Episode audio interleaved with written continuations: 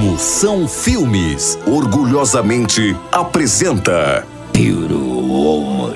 Em português, uma mulher podre de linda.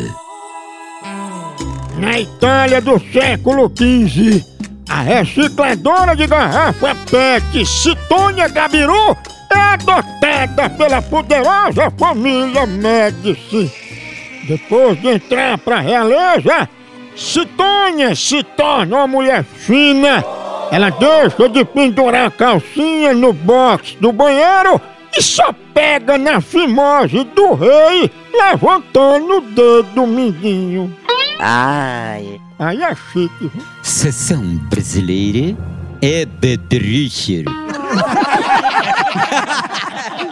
No Brasil é só moção.